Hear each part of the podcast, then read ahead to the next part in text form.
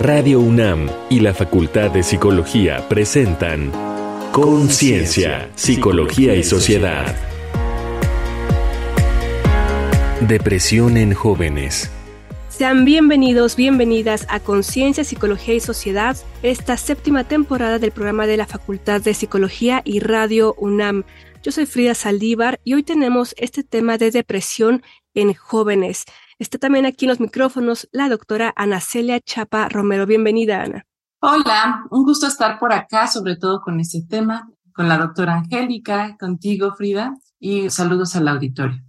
Doctora Ana, si te parece bien, vamos a escuchar Ecos de la Gente, donde tenemos las opiniones de los jóvenes que nos hablan en torno a este tema. Ecos de la Gente. Esta semana en Conciencia, Psicología y Sociedad preguntamos a jóvenes, mujeres y hombres entre 18 y 26 años cómo distinguirías entre la tristeza y la depresión. Hola, ¿qué tal? Mi nombre es Sergio Eduardo León Vázquez, tengo 23 años. La tristeza, pues más que nada es un sentimiento que tenemos muy vago, en el sentido de que Vaya, muchas cosas nos pueden poner tristes, el no poder conseguir cierta meta, el no hacer ciertas cosas, o ver algo, una situación muy triste. Pero la depresión yo creo que conlleva sobre todo ya otros casos como autosabotearse, sobrepensar cosas, y también supongo que tiene que ver con un tema de, pues tal vez traumas de la niñez o de la adolescencia, ¿no? Hola, me llamo Jinsi y tengo 22 años. Creo que la principal diferencia entre tristeza y depresión es la duración y también la profundidad a la que se siente una respecto a la otra. La depresión es ya como un padecimiento y la tristeza es una emoción. Hola, eh, mi nombre es Dave y tengo 20 años. La tristeza es un sentimiento y la depresión es una situación en la que el sentimiento de la tristeza es, está presente por un tiempo más prolongado y se debe a varios factores, no sé, desde económicos hasta de identidad, tal vez. ¿Consideras que has experimentado la depresión ya sea en ti misma o mismo o en alguien cercano? ¿Y cómo fue? Lo he sentido y es un proceso muy difícil y pues como consejo es si pueden conseguir ayuda, háganlo. Desde lo que me doy cuenta es que la depresión sí incapacita mucho a las personas.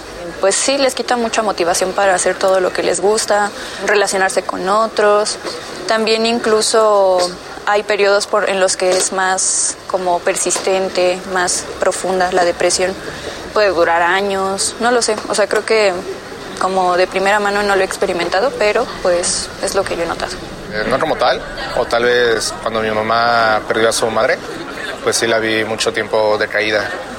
Entonces notaba que esto estaba muy triste yo creo que sí, tuvo un poco de depresión. ¿Qué pasos recomendarías para intentar salir de una depresión? Es muy importante que vayan al psicólogo, pero por cualquier cosa, ya sea por una cuestión económica que no puedan o social también, pues primero que nada siempre yo creo que debes estar rodeado de personas, bueno, de las personas que quieres y que te estiman, entender que no estás solo, también poder hacer cosas que te gusten yo sé que no es muy bueno como tener la mente ocupada, pero es una gran estrategia para poder sobrepasar ciertas cosas. Y pues nada, busca actividades, busca cosas que te gusten, recuerda siempre que no estás solo. Creo que como cualquier problema que tenemos, lo primero es reconocerlo.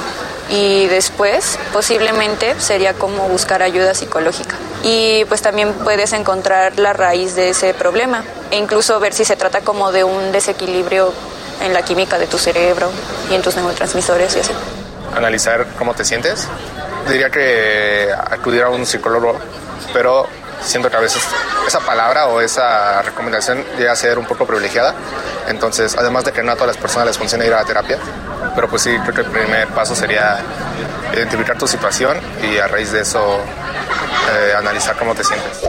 Para Conciencia, Psicología y Sociedad, Paulín Cano.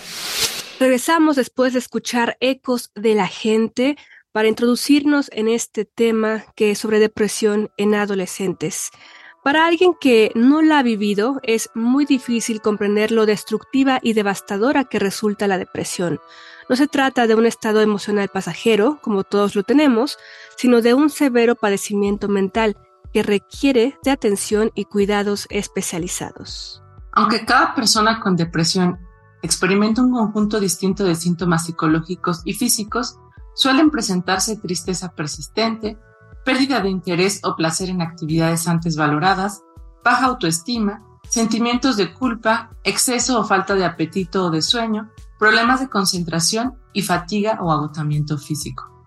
Durante la adolescencia y la juventud temprana, una etapa de maduración y definición de la identidad, la depresión suele afectar las interacciones sociales, la asistencia y el desempeño escolar, propicia el aislamiento y el llanto fácil, dificulta hacer planes y puede inclusive llevar a ideación o intentos de suicidio.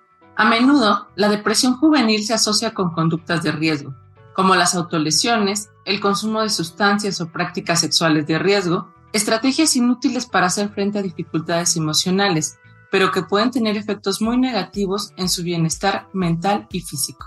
Por ello conviene conocer sus factores de riesgo en la juventud, como son el estrés elevado y duradero, ya sea por dificultades económicas o violencia familiar, no tener habilidades de afrontamiento, cayendo en evitar los problemas o asumir toda la culpa, la violencia sexual o de cualquier tipo, el abuso de sustancias adictivas, incluidos alcohol y tabaco, y ser mujer.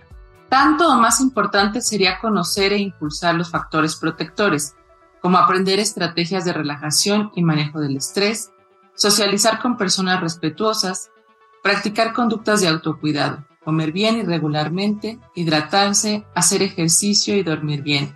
Y cuando los recursos propios son insuficientes, buscar la ayuda de personas o instituciones especializadas. Entonces, ¿cómo afecta la depresión a los adolescentes y jóvenes? ¿Cómo podemos identificarla y qué debemos hacer ante ella? Qué factores la propician y cómo podemos ayudar a prevenirla. Para responder estas y otras preguntas, nos acompaña Angélica Juárez Loya, licenciada y doctora en Psicología y Salud por la Facultad de Psicología de la UNAM, donde es profesora de tiempo completo. Sus líneas de investigación abordan la salud mental, la depresión y el riesgo de suicidio en adolescentes y jóvenes. Bienvenida, doctora. Hola, me da mucho gusto estar con ustedes en el programa. Doctora Angélica, nos da mucho gusto tenerla aquí en este espacio.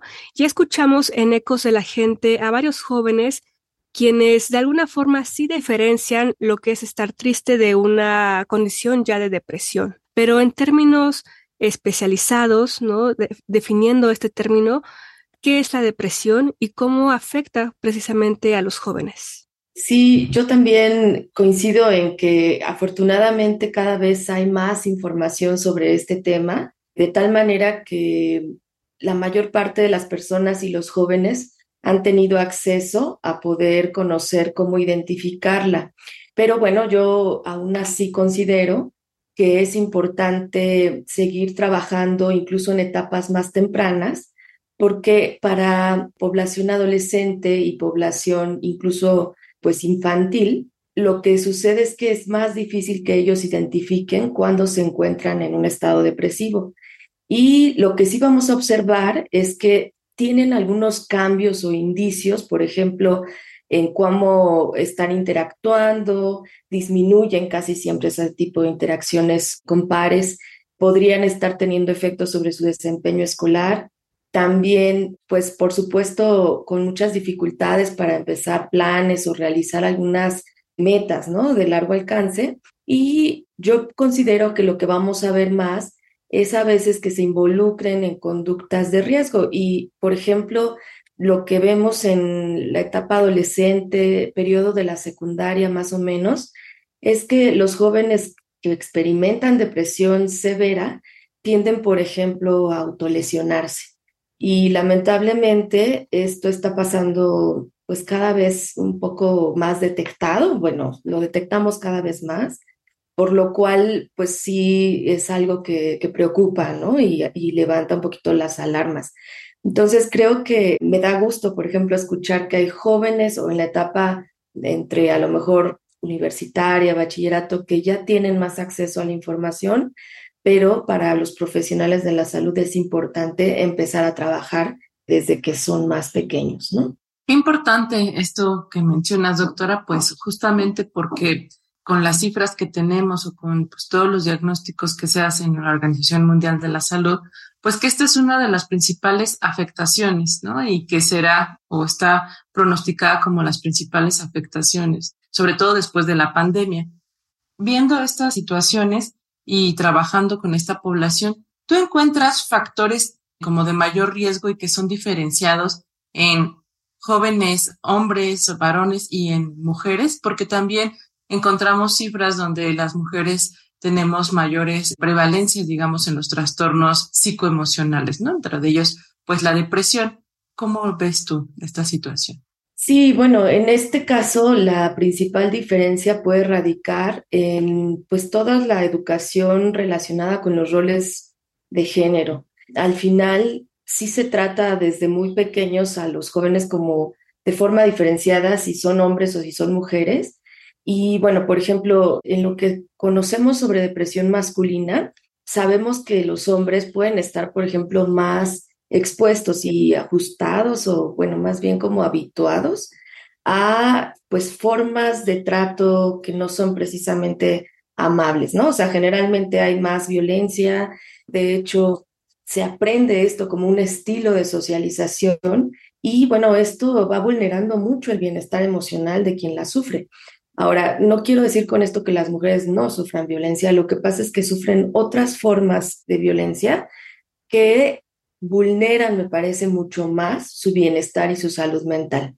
Entonces, sí hay algunos factores compartidos, por ejemplo, en jóvenes, una cosa importante es el consumo de drogas, hablar también de, pues esto decía, ¿no? De la violencia en los diferentes contextos donde ellos se desenvuelven pero igual puede haber aspectos, por ejemplo, como migrar, ahora que, tenemos condiciones económicas derivadas de esta pandemia precisamente, o como también pues el estrés intenso que pueden estar experimentando debido a sus actividades o a la misma violencia sufrida de forma crónica. Entonces, sabemos que el estrés es un detonador importante para la depresión en esta etapa y bueno, pues creo que cada vez es más complicado, ¿no? Como entrenar a las personas para que disminuyan este factor de riesgo. Doctora Angélica, de alguna forma, ¿cómo podemos saber o reconocer cuando no solamente estoy triste, ¿no? Sino que tal vez ya estoy considerando que tengo una depresión, a dónde acudir, porque también escuchábamos en Ecos de la Gente que se tiene la concepción de que es poco accesible, ¿no? Llegar con un especialista cuando sabemos que hay diversas líneas también de la atención de forma gratuita. Entonces, en ese panorama, ¿cómo orientarnos para identificar cuando ya es un proceso de, de depresión, ¿no? ¿En qué momento, por lo general, dicen que son tres semanas, ¿no? De tener ciertos patrones, tal vez de conducta. ¿Se nos pudiera hablar de ello? Claro, se toma un parámetro casi siempre de dos semanas en las dos semanas uno debe presentar casi todos los días, al menos los primeros, bueno, estos dos síntomas que voy a decir, y que es la pérdida de interés o placer por las cosas que antes disfrutaba. Y la segunda es la presencia de tristeza, pues sostenida en estas dos semanas. Estos dos criterios son indispensables para considerar, pues ya alarmante o empezar a hablar de un diagnóstico de un episodio depresivo pero también va a haber otros síntomas que pudiéramos considerar que si se cumplen estos dos primeros y otros tres, entonces pues es ya creo que momento, ¿no? De detectar. Y los otros síntomas son esto de tener sentimientos de culpa, tener alteraciones en el sueño, en el apetito, ya sea porque duermo en exceso o porque no puedo dormir ni conciliar el sueño, o también en el apetito, ya sea porque como en exceso o no puedo comer, incluso puedo presentar sensación de náusea, dificultades para concentrarme, pérdida de peso, pues un poco abrupta, sobre todo por esto de los patrones alimentarios, y bueno, pues sentir un agotamiento físico importante, ¿no?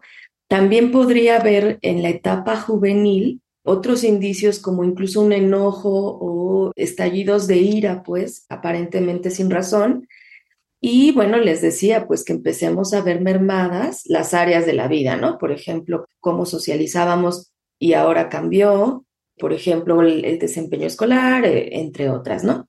Entonces, esta es la manera en que podemos pues detectarlo y es oportuno pues empezar en ese momento que lo sabemos a aumentar o tratar de aumentar nuestros factores de protección. ¿Esto qué significaría? Bueno, pues tratar de tener una actitud en donde tratamos de ver la ventaja en las experiencias, por ejemplo, ¿no? O ver si me estoy rebasando en mis niveles de estrés y entonces también pues tratar de resolver esta problemática del estrés, disminuirlo y si yo no puedo sola o solo, bueno, pues entonces buscar un especialista. También podría ser importante reconocer las diferentes líneas de ayuda, en efecto. Existen, por ejemplo, la línea de ayuda del Consejo Ciudadano, que es accesible a cualquiera que busca uno ahí en Internet y de verdad hay un WhatsApp, hay una página web, existe también una línea telefónica. Y en la Facultad de Psicología, pues tenemos la página web misalud.unam.mx, en la que las personas pueden llenar un cuestionario para solicitar la atención psicológica y bueno, este, se les atiende con un bajo costo.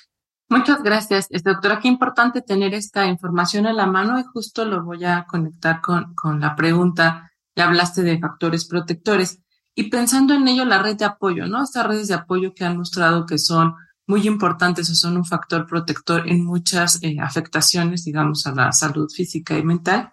¿Qué le dirías tú a estas redes de apoyo? Es decir, compañeros, compañeras, padres, ¿no? Familiares que eh, detectan que estos, digamos, síntomas o que estas situaciones están presentes en un ser querido y de qué manera pueden apoyarlo, porque así como escuchamos, ¿no? En ecos de la gente, pero también algo que escuchamos constantemente en la clínica es que, que a lo mejor con las buenas o con la buena intención de apoyar, decimos échale ganas, esto solamente es un periodo, pero no es para tanto, ¿no? Invalidamos de alguna manera pues esa emoción y esa circunstancia por, que genera la emoción en las personas. ¿Tú qué le podrías decir a esta red de apoyo?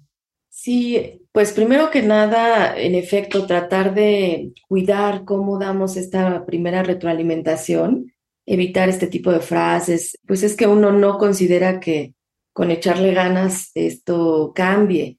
Además, recordar que muchas veces la depresión es un estado emocional que llega cuando sientes que has agotado pues tus recursos para resolver una situación. Entonces pasa una, una cuestión como que te, te, desesperanzas, te sientes pues mal, ¿no? Por no poder resolver esta problemática. Y bueno, como consecuencia va aumentando la tristeza y se va volviendo, como decían los jóvenes en la cápsula, una problemática ya más severa, ¿no? Entonces, pues eso es, es recomendarles tener cuidado, ¿no? Con evitar estas formas de retroalimentar también ser muy respetuosas, muy respetuosas pues con las personas con las que sabemos que tienen esta condición y que la sufren, ¿no? Por supuesto, de tal manera que igual ofrezcan que se practiquen o que se acompañe a esta persona en conductas pequeñas. Por ejemplo, pueden ser cosas de autocuidado, ¿no? Mira, yo ahorita te puedo acompañar a caminar, ándale, vamos, ¿no? O, por ejemplo, ayudarle un poco a la persona, a lo mejor ofreciendo algunas algunos recursos para resolver el conflicto. O también yo pensaría que pensando en padres, sobre todo en las escuelas, las instituciones donde se encuentran los jóvenes, eh, tenemos que fomentar más una cultura de paz, de respeto, donde las, las personas, tanto quienes somos ahí docentes, ¿no? Eh, incluso administrativos, todos participemos con tal de que las, los menores, los jóvenes, pues justo, ¿no? Vivan una experiencia diferente y segura en estos espacios. Entonces, como adultos también tenemos la capacidad de ser un ejemplo y yo creo que esto del autocuidado, esto de respetar, de, de fomentar, les digo, la paz en lugar de la violencia, pues es importante que también como adultos lo practiquemos. Al final, los jóvenes siguen muy pendientes y gustan mucho de comunicarse con los adultos cuando los adultos pueden pues fomentar estas dos, ¿no? Prácticas, el respeto y bueno, una cultura de paz, ¿no? Gracias, doctora Angélica. Ya estamos por finalizar el programa, pero me gustaría saber también de alguna forma si la melancolía es posterior a que la depresión se quedó, digamos, de alguna forma estancado, no sé si sea la palabra correcta, o es previo o está en conjunto? En realidad podría considerarse un síntoma en conjunto también con la depresión, pero la melancolía es una emoción. Entonces, no es un criterio, digamos, indispensable dentro del diagnóstico. Y una persona que no está deprimida también puede experimentar melancolía. Ahora, como cualquier otra emoción, se puede convertir en un problema cuando su intensidad es, es elevada y bueno, pues ahí a lo mejor ya tendríamos que evaluar si no se trata de un subtipo de la depresión, que sería, por ejemplo, la distimia, que es una depresión que no cumple con estos criterios del presentar diario o casi diario los síntomas en las últimas dos semanas, pero que pues digamos que sí está presente la tristeza, un poquito ahí como alternando o, o siendo muy sutil, digamos, pero de manera pues que permanece en el tiempo. Entonces ahí es donde diría yo que, casi cualquier persona podría tener melancolía, ¿no? No necesariamente es la depresión. Perfecto, pues muchísimas gracias por estar aquí en el programa, doctora Angélica Juárez Loya, licenciada y doctora en Psicología y Salud por la Facultad de Psicología de la UNAM, donde eres profesora de tiempo completo y tus líneas de investigación abordan precisamente la salud mental, la depresión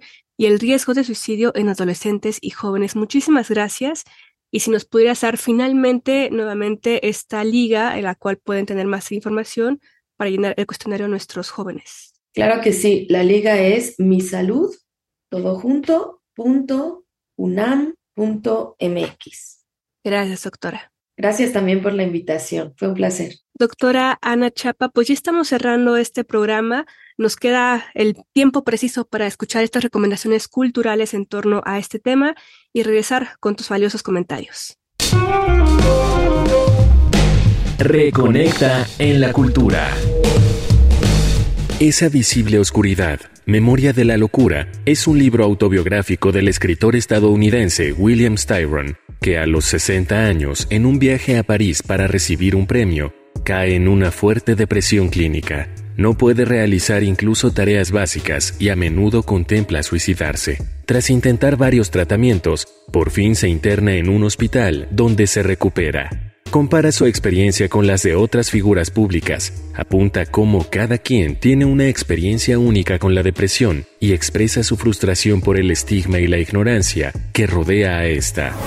En su obra Depresión, la noche más oscura, Jesús Ramírez Bermúdez expone las múltiples emociones y sensaciones que produce la depresión mayor, trastorno cuyos factores de riesgo incluyen los genéticos, las enfermedades, las situaciones de violencia, la desprotección social, el estrés, las pérdidas, el abuso sexual y el maltrato infantil, entre muchas otras. Revisa las opciones de tratamiento, desde la psicoterapia y el deporte hasta los medicamentos. Presenta la larga historia de la depresión y sus mitos y para mostrar todos los caminos que pueden ayudar a atravesar la noche más oscura, comparte datos comprobados por estudios recientes. Lo encuentras en Editorial Debate.